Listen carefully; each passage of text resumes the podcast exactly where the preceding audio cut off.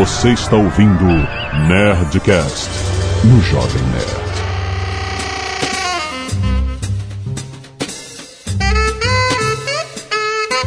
Landa, landa, landa, nerds! Aqui é Alexandre Antônio, Jovem Nerd, e a nossa equipe é de alta performance remota, que é mais difícil. Aqui é Sandro Magaldi, do meusucesso.com. O Mandurinha não faz verão. Aqui é Flávio Augusto. Diga-me com quem andas e te direi o quão longe vais chegar.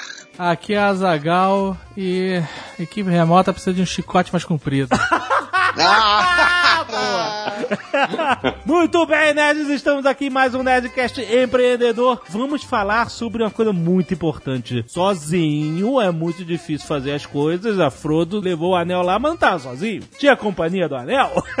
a gente precisa de equipe. Quando o nosso negócio cresce, a gente tem um limite do que a gente pode fazer sozinho e a gente precisa colocar braços na nossa empresa. E como que a gente monta uma equipe de alta performance? Como que a gente extrai o melhor da equipe? Como que a gente descobre os talentos para que a gente não jogue dinheiro fora com quem não está performando do jeito que deveria na sua empresa? Como formar a equipe campeã? Eu quero saber, o Sandro sabe, o Flávio também.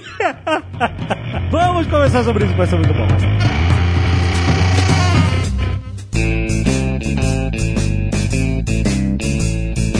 Equipes. Isso é uma coisa que nós aqui no Jovem Nerd, gente demorou pra ter. Demorou pra caramba pra E, ter, e- e muito porque a gente era aquele, né? Centralizador, né? É, tudo que a gente. A gente que sabe fazer, a gente sabe fazer, vamos fazer e tal. E aí chega uma hora que você não dá, cara. Não dá pra você fazer tudo. Então você tem que começar a trazer mais gente pra fazer o seu trabalho. Como é que a gente descobre? É muito no erro? É muito tipo, ah, não, esse cara não É, acho que certo, são vários tchau. momentos, né? Assim, que a gente tem que saber quando que a gente pode começar com equipe, porque depende também do tipo de negócio. Por exemplo, o Flávio, ele precisava de uma equipe lá Já no WhatsApp desde o dia 1. Momento zero, exato. Né? Porque senão não teria como, né? Com a palavra, o professor Magaldi. ah, sou eu, é?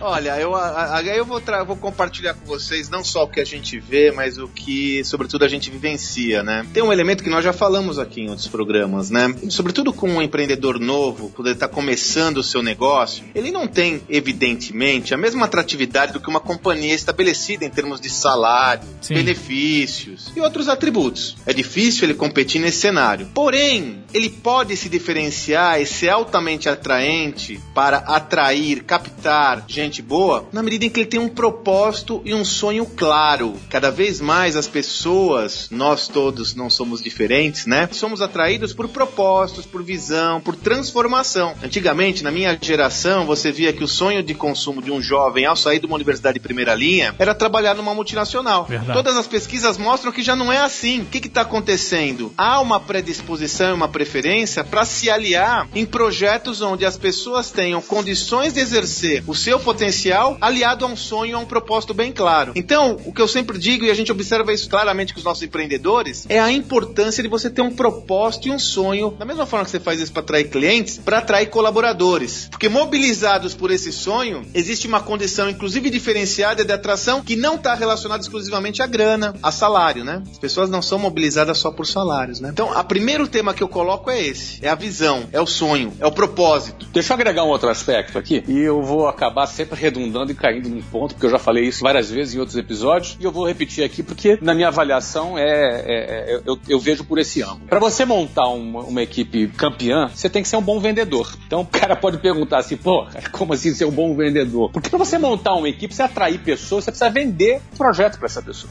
Você precisa vender o propósito dessa Vender o sonho, né. Flávio? Você pode precisar vender um sonho para outra pessoa. Então, se por um lado algumas pessoas frequentemente me perguntam, Flávio, eu tô começando um negócio, mas aí como é que eu faço para as pessoas trabalharem comigo? Eu sou uma empresa pequena, será que as pessoas vão confiar? Óbvio, você tem um desafio, por um lado, maior quando a tua empresa é pequena em relação a uma multinacional. O cara vai trabalhar na IBM, o cara vai trabalhar na Google, o cara vai trabalhar no Facebook, são empresas gigantes. Você não vai nunca conseguir competir com essas pessoas, como disse o Magaldi, né? Você nunca vai conseguir pagar o que elas pagam e etc e tal. Agora, tem um outro lado. Quem não gostaria de ter sido o primeiro funcionário da Microsoft quando o Bill Gates fundou na garagem? Quem não gostaria de ter sido o primeiro funcionário lá da Apple quando o Steve Jobs estava começando o projeto dele? Exato. Não é verdade? Exatamente. Se bem que o Woz tava por lá e. né? O Oz é, encheu o saco depois. Quem não gostaria de ter começado a trabalhar com o Mark Mark Zuckerberg quando ele estava dando seus primeiros passos? Não é verdade? Todos esses primeiros grandes funcionários dessas empresas estão muito bem. São pessoas que estão aí no mercado, tem isso no currículo dela. Isso vale bastante, entendeu? Aham. Ou então acabaram investindo na própria companhia e ficaram milionários também, entendeu? É assim que funciona. Então tem os dois lados da moeda. Agora, quando é que você junta as duas coisas? Como é que você tem que ser um bom vendedor? Você tem que ter a capacidade de vender para a pessoa que ela está trabalhando no futuro Facebook. Exato. né? E que é um privilégio para ela fazer parte da sua empresa. É um privilégio. Que você, inclusive, está selecionando quem são as pessoas, Sim. quem serão os felizardos que vão participar dessa primeira equipe. Tem uma história do Silvio Santos. Sempre que ele era bem atendido por alguém, Ah, verdade. lembra dessa história? É muito boa. É, Tá no livro dele, né? Não sei quanto que você. Na vale. biografia não autorizada não que tinha autorizado, propaganda no SBT. Exato. Anunciava no SBT a, a biografia não autorizada. Ele sempre que era bem atendido por alguém em qualquer instância, sabe? Tipo, né, na, no Detran, renovando carteira de motorista. Foi bem atendido por uma pessoa, ele dava o cartão dele, olha só, o dia que você quiser sair daqui, você me liga que eu quero que você trabalhe comigo. E aí, desses caras, ele montou a diretoria do SBT, cara. Olha aí. Porque os caras, entendeu? Ele, ele, ele via a pessoa competente, ele via potencial latente da pessoa. Sim, eu quero esse cara trabalhando comigo, por que que ele tá fazendo aqui? Então ele dava o cartão e ele ia contratando os caras e eles começavam a trabalhar lá com ele em qualquer função e eles iam subindo porque mostravam ser competentes. Mas é engraçado esse, esse o nível de percepção que o Silvio tinha em não só, ah, vou procurar aqui o currículo dos melhores diretores, etc. Não, ele achava o cara que tinha competência e potencial, né? Em qualquer função que ele estivesse exercendo, né? E ele chamava a trabalhar com ele. Muito E legal. aí, com certeza, Alexandre, ele quando chamava, para conseguir trazer o cara, ele apresentava pro cara um futuro. Exato. Isso é uma coisa muito importante. Muita gente acha que contratar alguém é negociar salário. É. É, um grande equívoco. É um grande equívoco você achar que contratar alguém é negociar salário. Muito bem colocado. Não é? Contratar alguém é você apresentar um projeto de futuro. Sim, exatamente. Isso é contratar alguém. É você apresentar quais são, como você enxerga, quem você é, qual é a sua missão e o que você quer alcançar no futuro, de maneira que o cara que está ouvindo ali, ele vai olhar aquele futuro e ele vai comprar aquela ideia que está sendo ap- apresentada para ele. E esse cara, se ele comprar essa ideia sobre o futuro, ele vai estar, se for o caso, ele vai estar disposto até a trabalhar de graça. Com certeza. Contratar alguém não é negociar salário. Contratar alguém é um trade-off, é uma troca, cara. Olha aqui, ó. Você se junta a mim e no futuro nós vamos ter isso aqui. Agora, é óbvio que elementos como salário, elementos Benefícios. é, é, i- imediatos ali também fazem parte do jogo. Mas você pode ter certeza, alguém que se preze,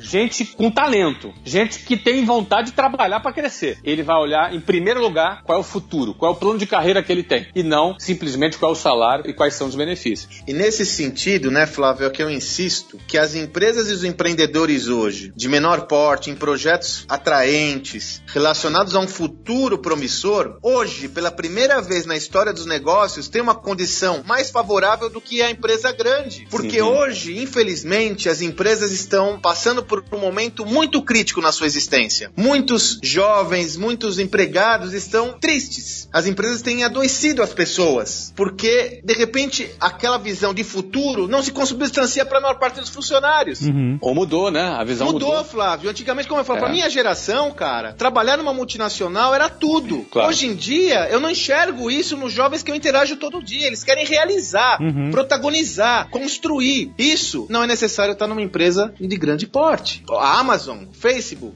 Google começaram pequenos. Aqui no Brasil, tem um caso interessante para eu contar para vocês. Tem um estudo de caso Light, é um Insight Light que nós estamos entrando agora da Acesso Digital. É uma empresa que trabalha com arquivamento de documentos, enfim, ela ela é uma empresa que gerencia documentos digitais, ok? O empreendedor é o Diego Martins, é um jovem de 33 anos. Ele era consultor e ele viu essa lacuna de mercado. As empresas estavam cada vez mais com materiais a serem arquivados e o mundo digital chegando. E ele montou esse negócio. Um jovem muito idealista, muito interessante, né? O estudo de caso dele tá muito legal por causa disso. E você sabe que os primeiros colaboradores que ele trouxe foram para trabalhar à noite, olha só, trabalhar à noite, de graça, com remuneração muito baixa, com a promessa de que quando aquele negócio pegasse, eles iam ser favorecidos. Não só com remuneração, mas até com participação no negócio. E ele tirou o negócio do zero a 100 assim. Uhum. Desta forma. Hoje ele tem mais de 100 funcionários, 100 colaboradores. O que, que ele fez para essas pessoas? Ele vendeu o sonho. Ele mostrou o sonho para, quer dizer, ele mirou no futuro. E eram todas pessoas que trabalhavam em grandes consultorias. Olha que coisa. O cara tirou um cara de uma grande consultoria para um negócio que nem existia. Sim. Como? Entregando um sonho, vendendo um sonho que se realizou na frente de uma forma promissora, né? Então a gente não tá falando sobre tese, em tese, uma visão romântica, nada disso. A gente fala baseado numa lógica que existe na prática hoje e que eu insisto, hein? É a primeira vez que empresas com visão de negócios, visão de futuro claro, de pequeno porte, podem competir com qualquer multinacional estabelecida. Qualquer uma. A gente tem a frase clássica que recrutou o John Scully, que era presidente da Pepsi, pra ser presidente da Apple. É. Foi o Steve Jobs que Foi. recrutou ele com a frase: Você quer vender água e açúcar pro resto da vida ou você quer mudar o mundo? o cara largou a Pepsi. Pra... A Apple, na época que ele contratou o John Scully, não era né, o que é hoje, né? Nem de perto. Claro. E o cara tirou ele de, um, de uma empresa mega consolidada no mundo, a PepsiCo, e, e- e colocou ele na presidência da, Apple. Depois ele se arrependeu. Ué, depois ele mandou embora o Steve Que o Jobs. cara mandou o Steve Jobs embora e tal, mas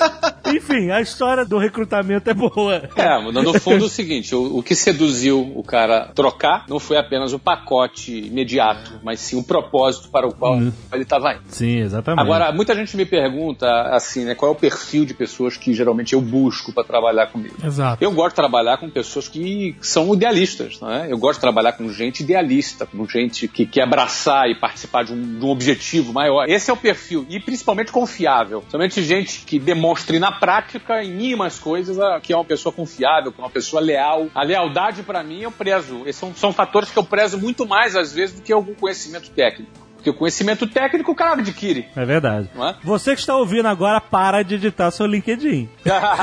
para que eu sei que você está editando o seu LinkedIn agora. Stay hungry, stay foolish. Quando a gente vai contratar alguém é- e o período de experiência que a pessoa tá trabalhando pra gente, eu fico muito ligado na proatividade da pessoa. Sim. Isso pra mim é muito importante. O cara que não fica sentado, repetindo e fazendo só o que as pessoas é, ordenam que ela faça, mas que ela tenha iniciativa, sabe? É, é e muito que ela queira importante. mudar o negócio, melhorar o negócio, sabe? É, não dá pra bater. Os cara, contratar cara que bate ponto hoje em dia, ah, bateu ponto, tchau. Não há dúvida. Tem uma frase da Adélia Prado que eu adoro, eu falo sempre. Ela fala assim: Eu não quero faca nem queijo, eu quero a fome.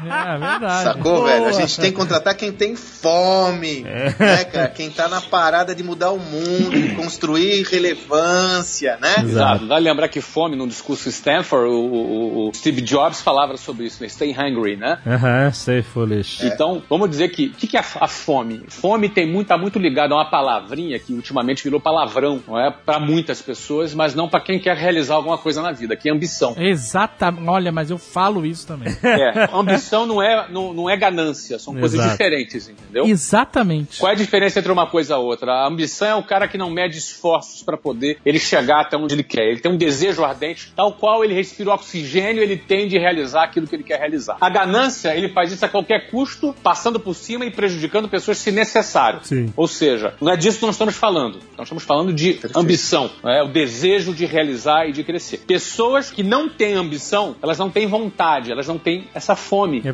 a, a qual o, o, Magaldi acabou de citar aqui agora. E esse tipo de gente, eu, não- eu, por exemplo, eu não gosto. de- Eu, eu gosto de gente ambiciosa na minha equipe. Sim, né? Eu sim. gosto de gente que tem ambição de crescer, que quer crescer, que quer fazer por onde crescer, que quer fazer parte de uma empresa vitoriosa e não numa empresa qualquer. Sim. Pessoas que não fazem a diferença qual time que tá, não, não. A gente quer fazer de um time vitorioso. E esse é o tipo de gente que é bom ter por perto. Eu gosto de ter gente por perto assim. Eu sempre busquei escolher as pessoas para trabalharem comigo dessa forma. Deixa eu contar uma história re- relacionada a isso. É muito significativo. Eu vi isso acontecer. Eu trabalhava numa empresa, uma agência digital, que tinha mil outras funções também com seus clientes. E eu vi o Office Boy, estava lá há muitos anos. Eu entrei na empresa Office Boy, já estava lá Office Boy. O dono da empresa, que gostava muito daquele Office Boy, deu uma chance pra ele quando ele expandiu a área de TI. Botou ele, que não tinha nenhuma expertise em TI, e falou assim: entra aí e aprende. Toca pau. Então ele deu uma promoção por vontade própria dele. Fez uma aposta no cara. Né, né? Ele fez uma aposta no cara. Aí ele fez essa aposta e chamou outro garoto pra ser é, office boy no lugar dele, né? Pra ocupar a função. Passou tempo, enfim, resumindo, o cara não cresceu. Não quis aprender, só fazia o que o chefe do TI mandava e era basicamente isso. A pessoa apática, né? Ela, ela só queria fazer o seu trabalho, bater o cartão e ir embora. O que, que aconteceu? Inacreditável. O dono da empresa onde eu trabalhava trocou de volta. Ele botou o cara de volta pra ser office boy e o cara que entrou no lugar dele como office boy botou no TI. Passaram-se os anos, esse cara foi crescendo, crescendo, crescendo, virou diretor da empresa. Entendeu? Olha, o potencial era o mesmo pra ambos. Se bobear, eu não sei mais, mas se bobear, ele é office boy até hoje, cara. Ele queria ser office boy. É. É, essa é a grande diferença, né? O cara que entrou de office boy no lugar dele, que tinha ganhado promoção, depois trocou e cresceu até ser diretor da empresa. Então, como é- quando eu busco formar uma equipe, eu não quero ser redundante, mas os os aspectos técnicos para mim são secundários. Mas como é que você acha esse cara? Entendeu? Como você identifica? Cara, é tentativa e erro. é tentativa e erro mesmo? É. Eu vou te falar que é. Ó, pode falar que tem teste, que tem forma. Tem, cara. Até tem, mas, mas de novo, cara, é, é uma, existe uma taxa de conversão. Aham. Para cada mil pessoas, você vai conseguir selecionar 100 e que dos 100 vão vingar 20. Aham. E dos 25 vão com você até o final. Então, no fundo, eu digo que é um trabalho duplo. O trabalho do cara que quer formar a equipe, ele tem que ter dois perfis. Um, ele tem que ser garimpeiro. Uhum. Não é? O outro ele tem que ser escultor. Ele tem que ser garimpeiro e escultor. Essa é a metáfora que eu costumo usar. Garimpeiro por quê? O garimpeiro ele vai lá pro rio, ele pega a peneira dele e, e passa a peneira. Ele vai vir um monte de cascalho. De vez em quando ele vai achar ali uma pedra preciosa. Aham. Então ele tem que estar disposto a ficar o dia inteiro pegando cascalho, o dia inteiro peneirando o cascalho até encontrar uma pedra preciosa. Então essa é a primeira característica de quem quer formar uma equipe. Dá trabalho mesmo, porque você vai passar milhares de pessoas na tua mão e vai ter aquela pessoa que vai te dar um clique que o olho vai brilhar e você pode estar enganado. Por isso que eu digo que é tentativa e erro. Aham. Pode ter enganado. E a outra característica que eu considero muito importante quem quer ter uma equipe é do escultor. Ou seja, o escultor, ele é capaz de pegar uma tora de madeira e enxergar um cavalo. Sim. E você não enxerga o cavalo, mas você, um ca- o escultor enxerga o cavalo. Porque ele vai lá, É verdade. ele vai bater o martelinho lá, ele vai tirar o que não é o cavalo, vai ficar só o cavalo. O cavalo já estava ali dentro, entendeu? É, exato. E ele já enxergava aquele cavalo, entendeu? Eu não sei se cavalo é- foi o objeto ideal aqui que eu. É, mas eu serve, entendeu, serve, cara? serve. Mas, mas serve, entendeu? Então o cara tem que ser garimpeiro e ao mesmo tempo escultor. Porque quando chega ali a pedra preciosa, você tem que lapidar aquela pedra, entendeu? É E, e alavancar aquela pedra e empoderar aquela pedra para que ela chegue mais longe. E aí é uma mistura de parte técnica, que isso aí é o commodity, né? É o que se fala nas faculdades, é o que fala em tudo quanto é canto, tem que estudar, tem que estar preparado. Tudo isso é importante. Mas os aspectos emocionais, comportamentais, visão, tudo que envolve ali os aspectos comportamentais, isso é o mais importante. Aí muita gente pode falar, mas, mas Flávio, ô Alexandre, Magaldi, Zagal, o seguinte, eu sou um cara ambicioso, mas o cara, meu chefe, ficou com medo de mim e me deu pé na bunda, me mandou embora. O que, que a gente diz pra um cara desse? Tá no lugar errado, né, cara? Procura Ainda outro bem que chefe, você saiu amigão. dessa empresa, cara. É verdade. Procura outro Ai. chefe.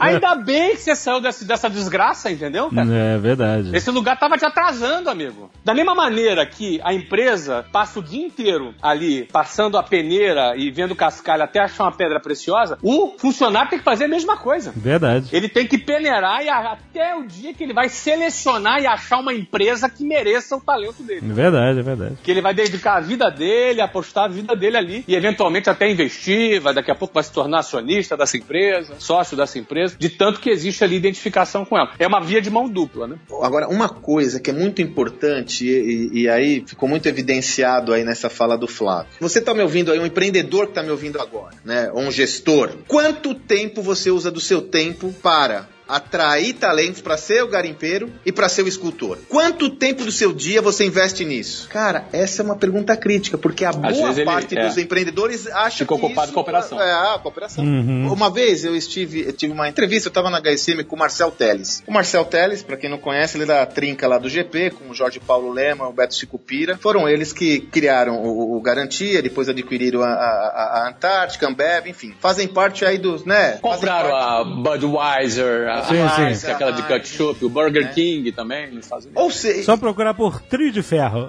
É o Trio de Ferro. Né? O Sonho Grande é o livro deles, enfim, que a Cristi Correia escreveu essa história toda. Quando eu fui falar com o Marcel Teles, isso faz uns 4, 5 anos. Foi lá na Ambev. Ou seja, o cara já era ocupado pra Dedel. Porra. Aham. Ele demorou 15 minutos, Azagal, pra me atender. Pediu desculpa. Sabe o que ele tava fazendo? Entrevistando o trainee. Caramba. Aí eu perguntei pra ele, mas cara, você. Ele falou, eu participo de todos os processos seletivos de programa de trainee a que eu gasto, eu invisto invisto parte importante do meu tempo nisso, porque essa é uma das atividades mais fundamentais que eu tenho a desenvolver nessa organização. Pô, eu tô falando de um cara que já galgou os espaços é, importantes na, na organização que ele atuava, né? Que ele atua, desculpa, não que atuava, ele ainda tá lá. São caras de dezenas de bilhões de dólares. Né? Não é? Mas a pedra preciosa também vale muito, né? Não é, Flávio? Que não, essa, assim, é a pra visão, essa, essa, essa é a visão importante, não é? De, de se dedicar a isso, né? De se dedicar. Isso exige dedicação. Como é tentativa e erro, tem que falar, tem que ouvir. Na hora que você começar a, a desempenhar esse papel, você vai começar também a não cair em conversinha de candidato.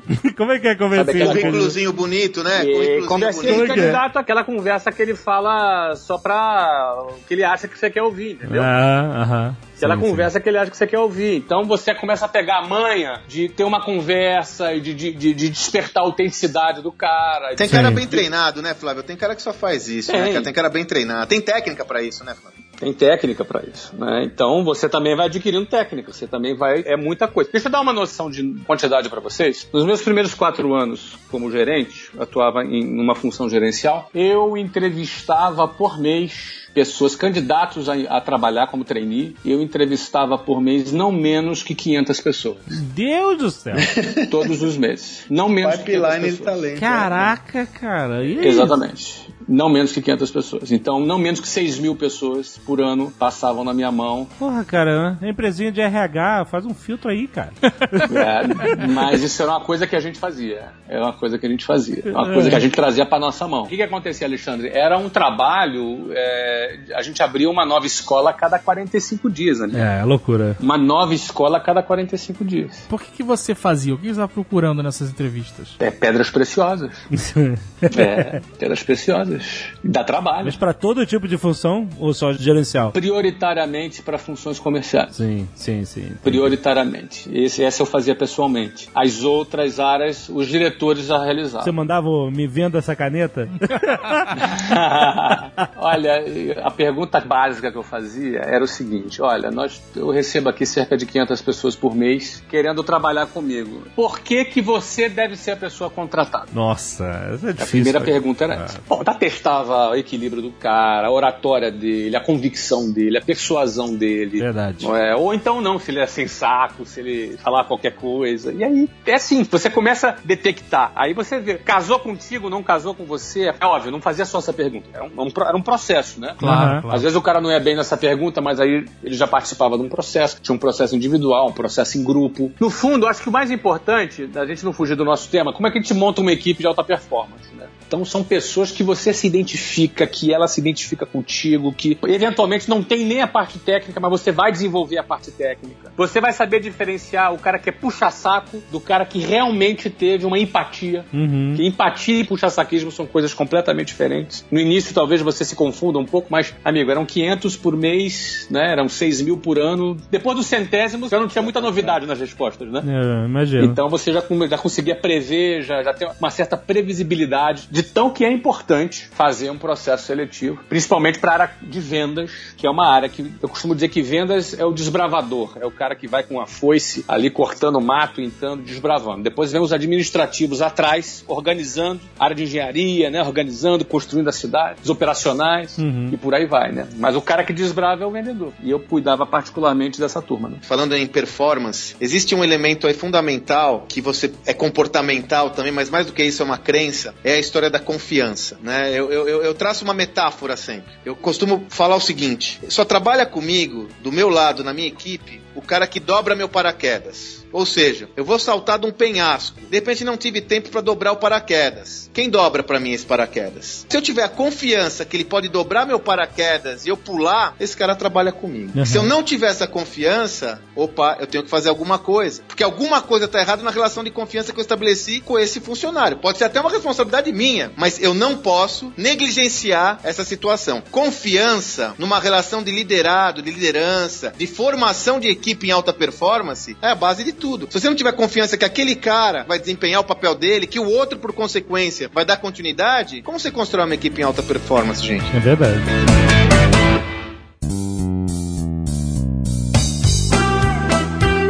Muita coisa mudou recentemente. Vocês acham que hoje em dia há uma preocupação do gestor da equipe em entender como os membros individuais- da sua equipe agem nas redes sociais? Você acha que isso é um fator determinante para você entender o perfil da pessoa que você está contratando, que está trabalhando com você? Olha, eu costumo dizer, Alexandre, que a sua, seu perfil em rede social é parte do seu currículo. Eu acho. Você quer conhecer a pessoa? Vai na rede social dela. E, e- e as empresas fazem isso. É. Nessa época que eu entrevistava 500 pessoas por mês, não existia rede social. É, pois é, não tinha como saber. Mas se eu fizesse esse trabalho hoje, eu não, hoje eu não faço mais esse trabalho, há outras pessoas que fazem esse trabalho nas nossas empresas, mas se eu fizesse, eu olharia. Não tem como, gente. Eu olharia. Então, eu, eu costumo dizer, seu perfil em rede social é parte do seu currículo. É, existe aquela conversa de se é invasão de privacidade, mas não é, porque é Ah, público. tá lá, qualquer um pode ver. É. Se o perfil é público, né? Exato, é exatamente. né? Você hackear o perfil e Não, mas, mas é sempre tem esse papo, sabe? Ah, você quer mas- privacidade, você fecha teu perfil. Ou Exatamente. não tem a rede social. Ou pensa antes de publicar, né?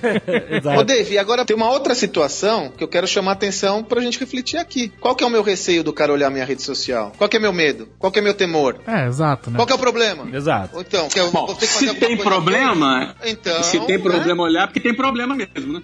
Então nós temos Exato. problema, né?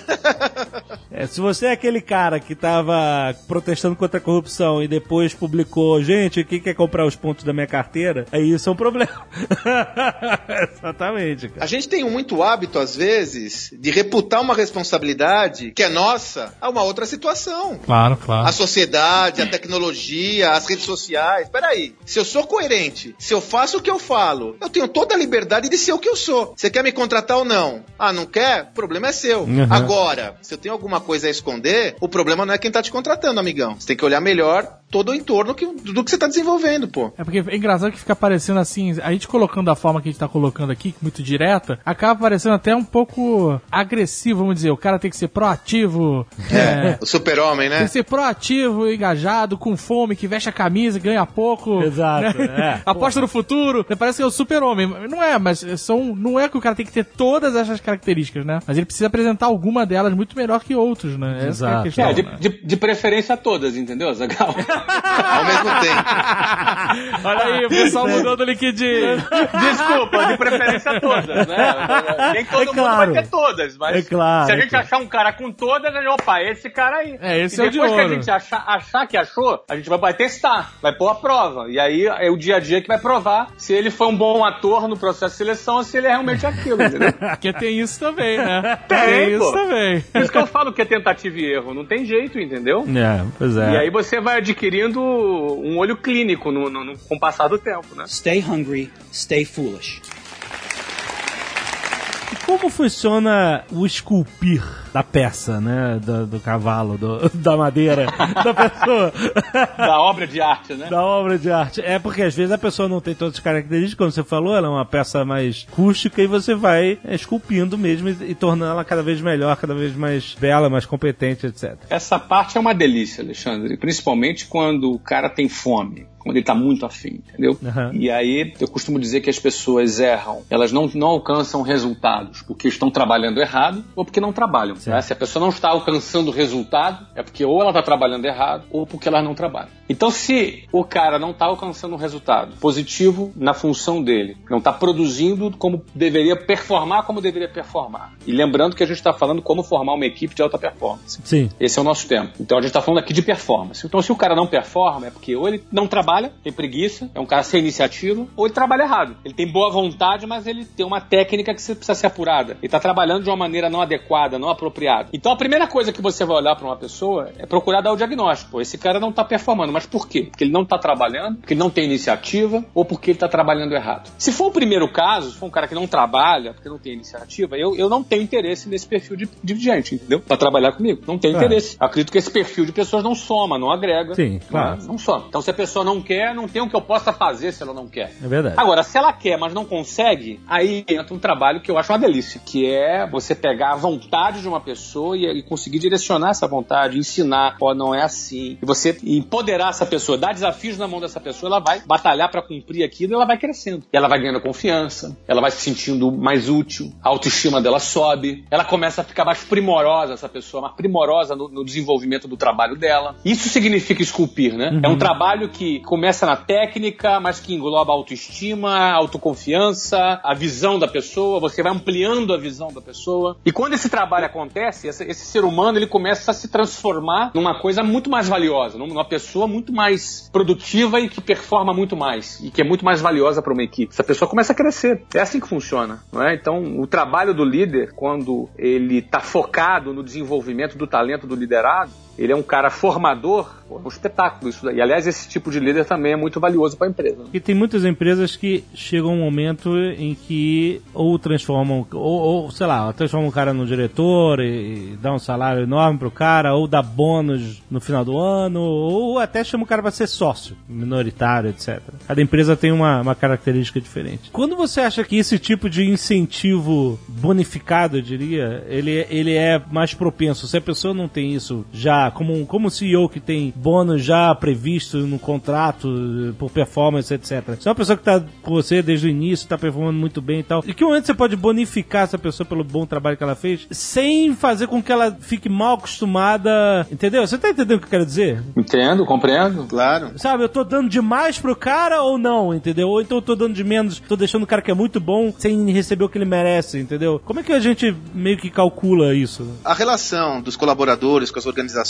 e seu modelo de remuneração mudou muito, sobretudo devido às empresas nascentes, às startups do meio digital, que começaram a implementar uma política de distribuição de equity, né, distribuição de ações Isso. para aqueles colaboradores mais relevantes. Isso é um dado novo que até acabou eh, transformando muitos milionários, coisa que inexistia no passado. Existe ainda hoje uma discussão muito grande da relação das organizações com os colaboradores e quando elas devem oferecer um algo a mais, sobretudo em se tratando de ações. A lógica é a seguinte, para a gente ter uma visão bem prática. De acordo com o nível de colaboração estratégica daquele funcionário, daquele colaborador, ele tem condições de almejar uma participação no negócio. Ou seja, aqueles que têm, devido ao seu trabalho direto, seu esforço direto, uma contribuição decisiva com o resultado da organização, via de regra, são escolhidos ou pleiteiam uma participação no negócio. Aham. Né? Então, assim, qual é a sua participação para que aquele negócio cresça? Não só o negócio onde você está envolvido, quer dizer, você é um vendedor, não só as vendas, mas como a sua, a importância que você tem no negócio para que o negócio como um todo cresça. Sim. Qual que é a sua contribuição nesse sentido? Então, via de regra, hoje as organizações têm uma visão mais flexível e tendem a favorecer, a remunerar de outra forma os colaboradores que têm uma contribuição decisiva no rumo do negócio. Isso pode variar de empresa para empresa,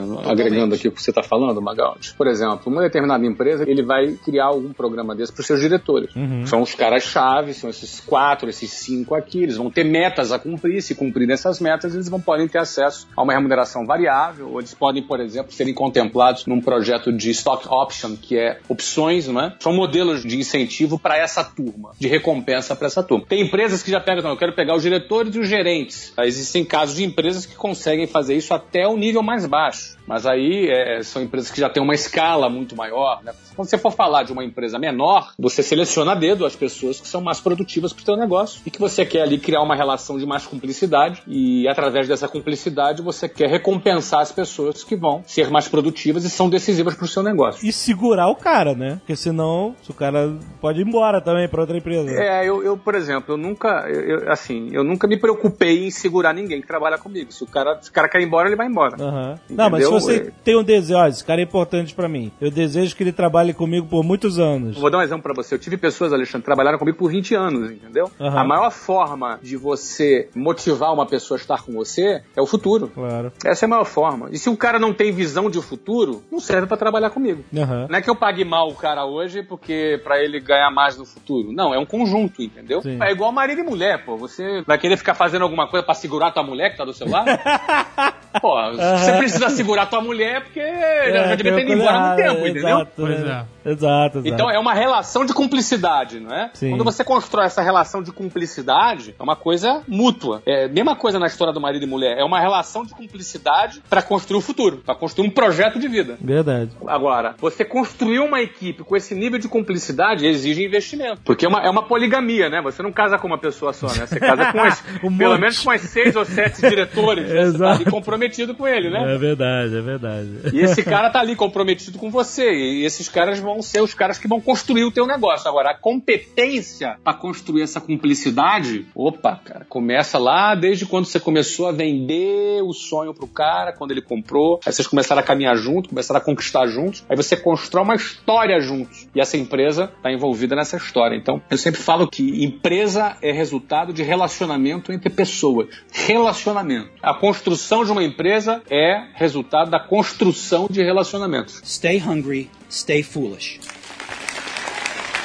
E também existe o oposto. Você falou, eu- mencionei aqui o segurar o cara porque ele é bom, etc. Você, você falou muito bem sobre isso. Agora, tem gente também que a- acaba segurando uma pessoa que não é boa, que não tem boa performance, mas que tem pena de mandar o cara embora porque é amigo, porque o cara depende daquela renda. Isso acontece bastante, né? É possível que aconteça assim. E isso é bem ruim pra empresa. Você colocar o lado emocional no. Olha, eu acho que pior do que você ter pena de alguém é alguém que alguém tem pena dele, entendeu? Eu acho que é ruim, é péssimo o cara que- de quem você tem pena. né? Eu não, não gostaria, de novo, vou fazer de novo a comparação com marido e mulher. Eu não gostaria que minha mulher ficasse comigo porque tem, porque tem pena de mim, entendeu, cara? Eu não gostaria disso, de forma Claro. alguma, e nem vice-versa. Eu imagino que também não, entendeu? É verdade. Então, a relação de trabalho é uma relação que tem que ser boa para as duas partes. Agora, alguém que sabe que alguém tem pena dele e ele acha que tá bom desse jeito, gente, a- o trabalho é assim, cara. Você gera valor, então você tem valor. A, relação não é porque alguém tem pena, mas é pelo valor que você tem. Precisa acontecer dessa forma. Aí alguém, alguém fala, pô, Flávio, esse, esse mundo que você fala é um mundo perfeito. Queria ver você ver você aqui na minha empresa. Eu, em primeiro lugar, amigão, eu não estaria na tua empresa, entendeu? Eu já tinha ido embora há muito tempo da tua empresa. Não é? Uhum. Eu, eu não vou ficar num lugar que é onde eu não possa crescer, não vou ficar num lugar onde eu não tenho a perspectiva de avançar, de construir minha carreira, de construir minha vida. Eu ia procurar outro lugar. E se eu não achasse esse outro lugar, eu abria minha empresa. Eu acho que assim, o cara ficar numa empresa porque tem medo de, de- de ser mandado embora, ou porque tem medo de ir embora, ou porque tem medo de perder o salário dele, olha, esse cara certamente um dia vai se arrepender. Vai se arrepender. Então, ah, Flávio, pô, mas é o cara que tem família, tem filho, cara, mas não depende de ter filho ou não ter. É o contrário. Se você tem filho, família, você tem que buscar estar num lugar que te valoriza. E se esse lugar não é empresa que você tá, cara, vai embora. Ou então procura uma- um outro lugar antes, vai procurar antes, não é? Ou então abre tua empresa. É de forma bem pragmática. Porque aquele emprego que você fica o resto da vida, isso não existe mais, gente. Não existe. Não é assim. Tem uma crise, amanhã você vai estar na lista de, de cortados. Você vai ser o cara que vai ser cortado. É, mas eu digo isso também, também na, na visão do empregador, que pode não, não mandar embora por pena do cara, entendeu? Mas na visão do empregador que não manda alguém embora por pena, ele tá sacaneando esse cara.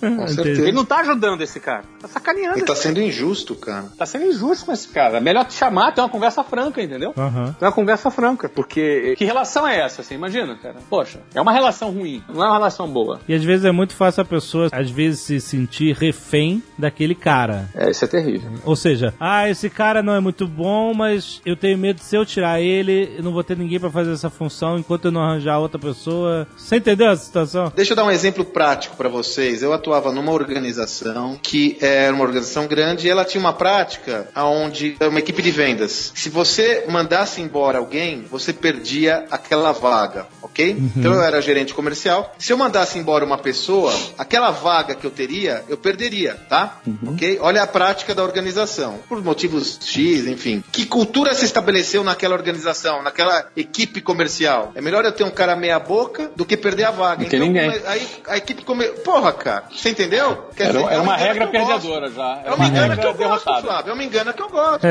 Então, assim, nós temos que entender que ao gerenciar uma organização, seja como empreendedor como líder, não se trata de um concurso de popularidade. É simples assim. Eu não ganho por ser o mais popular. Esse é o ponto. Então, assim, não tenha dúvidas que ao ser um mau gestor nesse sentido, a responsabilidade é do gestor, é do empreendedor, do líder, e que o custo vai vir para ele, porque aquela ineficiência vai acabar caindo na sua conta. Então, por vezes é necessário tomar atitudes e medidas que não são as mais populares do mundo em prol do negócio. É verdade. E eu fico muito pé da vida com essa história de que tem um cara que é bonzinho, legal, não manda embora porque ele é bacana, eu tenho pena dele, que eu acho uma baita sacanagem, como o Flávio falou, cara.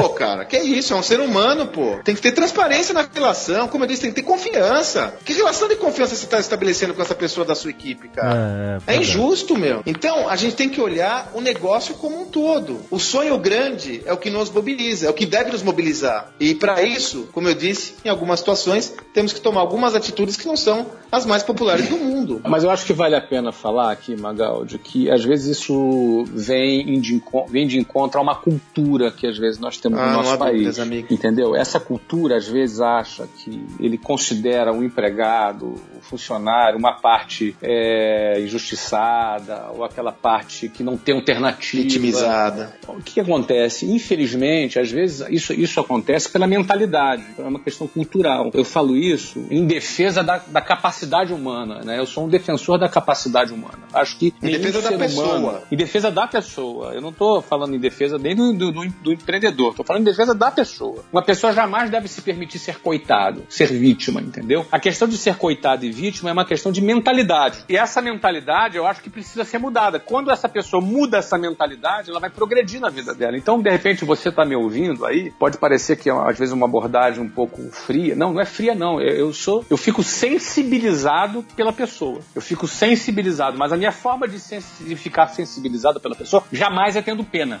Nenhum ser humano merece ser digno de pena. Verdade. O ser humano é, um- é um- é é uma máquina, é um, um- o cérebro é um- tem um potencial fantástico. Aquele cara pode virar um monstro de, de- de produtividade, pode ser um cara que vai ter uma empresa gigante, que vai empregar várias pessoas, mas naquele momento ele estava fragilizado. Verdade. Não é verdade? Sim. Eu estive fragilizado trabalhando numa empresa que eu trabalhava, que eu estava fragilizado. Pô, cara, agora, aquilo foi um momento meu, fragilizado. Mas eu me tornei um cara mais confiante. Por isso que eu falo a importância do líder, de despertar as pessoas, de despertar aquele cara que está ali. Eu sempre gostei de trabalhar com os mais fracos. As minhas equipes diretas, às vezes eram as equipes mais fracas em relação aos outros diretores, né? Geralmente, assim, eram quatro, cinco diretores, formávamos quatro, cinco equipes. Às vezes a equipe mais fraca era a que eu pegava diretamente Aham. não é, a menos eficiente, porque eu gostava de ver aquela equipe, entre aspas, mais fracas ganhando dos outros, produzindo mais do que os outros, você entendeu? Isso me dava muito prazer em ver, eu, eu- eu dizia, né, ver o feio ficar bonito, né? Aham. Ver o desprezado se tornar desejado. Por isso que eu acho que ninguém é digno de ter pena, sabe? Eu, eu não trato pessoas com pena, sabe? Eu acho que as pessoas são grandes, elas, elas têm potencial, elas, elas podem realizar muita coisa e não devem ser tratadas com essa fragilidade. Pode parecer às vezes uma abordagem fria, mas não é fria, não, é o contrário. É muito sensível ao potencial que cada pessoa tem. No papel de escultor é isso, né? É, é transformar o feio em bonito, né? Esse é um grande trabalho do líder para construir equipes de alta performance. Como ter uma boa equipe de alta performance na sua empresa? Você que quer ter uma empresa? Cara, seleciona muito, fala com muita gente, busca pessoas que querem que têm atitude, muito mais do que técnica. A técnica elas aprendem, a atitude vem de dentro dela. Pessoas com fome, com ambição, com vontade de crescer. Nunca trate as pessoas como coitadas. Nunca. Nunca tenha pena de alguém. Você ter pena de alguém é. Não é justo você ter pena de alguém. Se você sente pena de alguém, chama ela e abre o jogo, né? Dá uma pena do patinho feio. Não, não existe patinho feio. Você não sentia pena do patinho feio? Mas, mas o patinho feio virou cisne no final, né, meu amigo? É, isso... Virou cisne no final. Mas a Zagal não gosta dessa história, não, né? É porque, Azagal. A Zagal diz que ele virou cisne por genética e não por esforço. Olha aí. Exatamente, ele se deu bem no final. Não foi esforço nenhum. Aí, só era cara. um feinho que ficou bonito. E aí ele É joga na verdade, é cara dos outros como se ele fosse um campeão. Ele só Então. se lamentava o tempo inteiro. Olha aí. Olha aí. Ele sente raiva do patinho feio.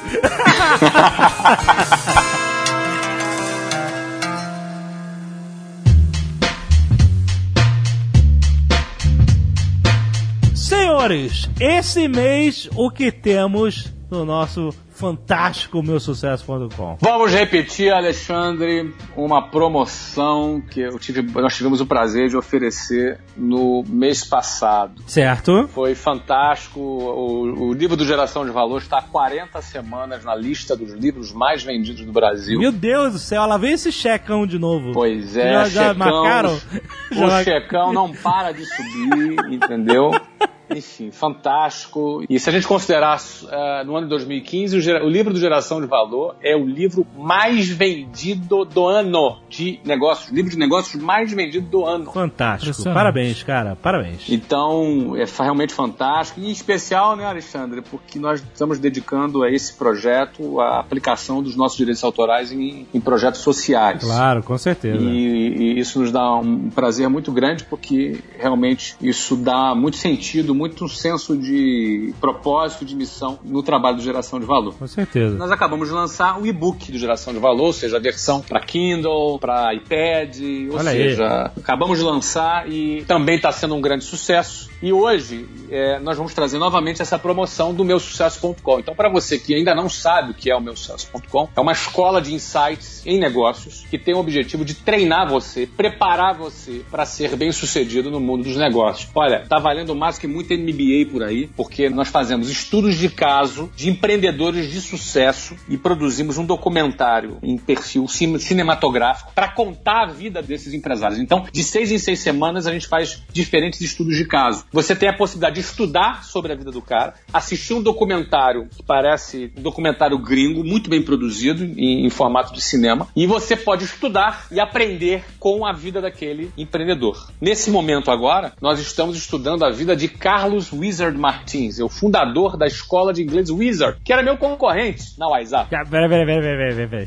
Peraí, peraí, peraí, só um minuto. Como é que é o nome dele? Carlos Martins, mas ele colocou o, o- nome Wizard dentro do nome dele. Ele botou, ele mudou, ele mudou o RG. Botou, mudou o nome. Não acredito, sério? É, ó, ó, como é que o cara bota fé no negócio dele? Tem meu respeito. Sentiu? Ó, o cara começou como professor de inglês, Alexandre.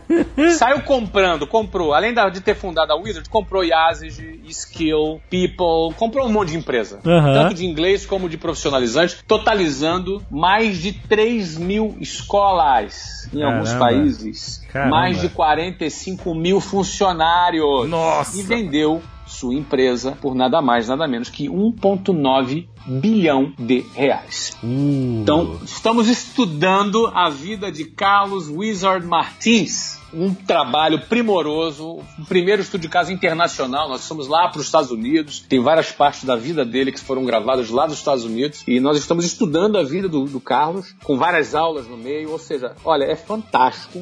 Que É, legal. Nenhum MBA no mundo tem um material como esse. Então, antes de eu falar a promoção, vamos fazer o seguinte: vamos ouvir um pouquinho, rapidamente, o depoimento de alguns dos assinantes do meu sucesso.com. Ouve aí. Olha, muito bom. Nada melhor do que aquelas pessoas que já conseguiram objetivos grandes na vida e ensinar quais são tanto os pontos negativos, onde nós temos que tomar cuidado, quais os melhores momentos de tomada de decisão, o que nós temos que reavaliar. Quando a gente tá no começo, a gente tá sozinho, a gente sabe que precisa de ajuda e ter um farol com pessoas gabaritadas como o meu sucesso tem.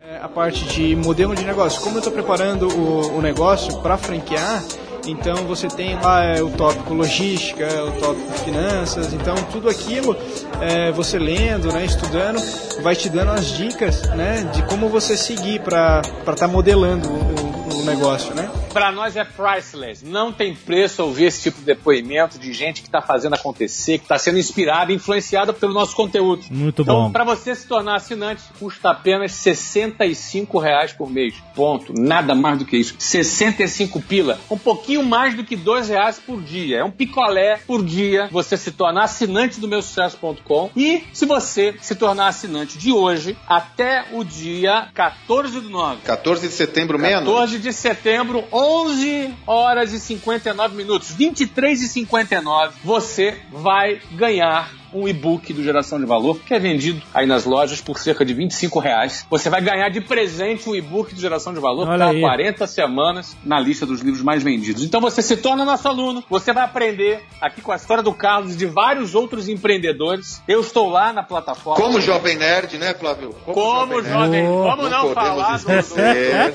dos, dos mega empresários digitais, jovem nerd, que foram lá e deram um show. Aliás, eu Oh. assisti o estudo de casa de vocês, ficou show, hein? Obrigado, ficou maneiro? A gente gostou também. Ficou super legal.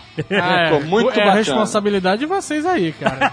Nada, que isso, cara. A gente só faz a produção, a história é de vocês, Ah, né? muito legal. Então vocês vão estudar com grandes empreendedores que você ganha, se você assinar até R$ 23,59 do dia 14 do 9, você ganha o e-book do Geração de Valor. Te vejo lá, hein? Eu só tenho um recadinho aqui, Alexandre, importante. Precisa ser aquisição pelo link. Isso. O link tá aí no post. Você pode acessar pelo link que tá no post ou meusucesso.com barra Jovem Nerd. Isso aí, muito bom. Não se esqueça que toda sexta-feira, última sexta do mês até o fim do ano, nós estamos falando sobre empreendedorismo aqui. Os caminhos desde o início, desde a ideia. Se você ainda não ouviu os outros episódios, procura. Tem uma lista de um monte de episódios que nós estamos fazendo desde o início de 2015 e vamos até a última sexta-feira de dezembro de 2015 falando em como fazer crescer e até vender a sua empresa. Ah, vamos chegar lá também. Valeu, galera! Valeu, um abraço. Abraço. Este Nerdcast foi editado por Radiofobia, podcast e multimídia.